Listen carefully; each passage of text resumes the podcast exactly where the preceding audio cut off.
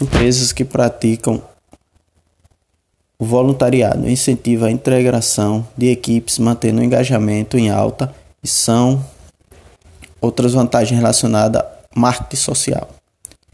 IP. IP desde 2007 a IP atua por meio do projeto Flores IP, parceria com estabelecida com a Fundação SOS Mata Atlântica. Essas ações fazem parte do programa Flores do Futuro, tem uma grande importância social, uma vez que gera muito emprego direto, ajuda a beneficiar a comunidade local. A cada ano, plantado milhares de espécies nativas da Mata Atlântica na região das cidades de Campinas, Itu e no interior de São Paulo. As áreas de preservação permanente.